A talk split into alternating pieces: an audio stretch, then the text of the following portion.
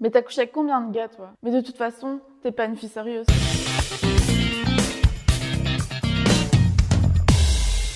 Salut, moi c'est Célia, j'ai 21 ans et je vis dans une colocation d'étudiants à Louvain-la-Neuve. Pendant toute l'année, on organise plein de projets concernant la sexualité, le dépistage, l'amour et plein d'autres choses. En plus de ça, je fais un stage dans une structure qui fait d'éducation à la sexualité. Et du coup, c'est quelque chose qui me parle et c'est un sujet qui me met assez à l'aise. Je suis consciente d'avoir la chance de vivre dans une petite bulle bienveillante, entourée de personnes ouvertes d'esprit. Pouvoir agir et m'exprimer sans aucun jugement de la part de mes amis m'a vraiment permis de m'épanouir sexuellement. Mais malheureusement, ça n'a pas toujours été le cas. Il y a deux ans, c'était très différent. Je n'aurais jamais pu me tenir devant vous de la sorte. Toutes ces réflexions qu'on entend du style Ah non, mais cette meuf, elle a chopé 15 mecs différents, tu te rends compte? Ou encore Mais Célia, rassure-moi, il n'y en a pas plus que 10 sur ton tableau de chasse quand même. Ça a un vrai impact. Comme si mon nombre de partenaires sexuels pouvait définir qui j'étais.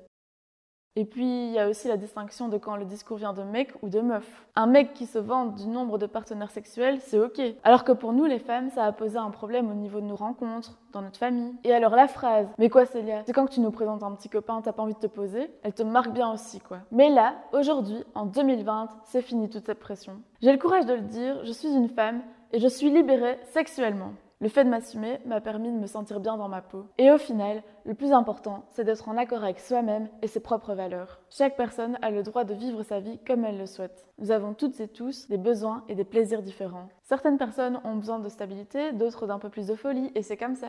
Concernant le sexe, le plus important, c'est de se protéger soi-même et les autres, et de respecter le consentement de chacun et chacune. C'est ce message-là que je trouve super important et qu'il faudrait partager partout au lieu de mettre la pression. Et comme dirait un très grand chanteur, être une femme libérée, tu sais, c'est pas si facile. Et pourtant, j'espère qu'un jour ce sera le cas.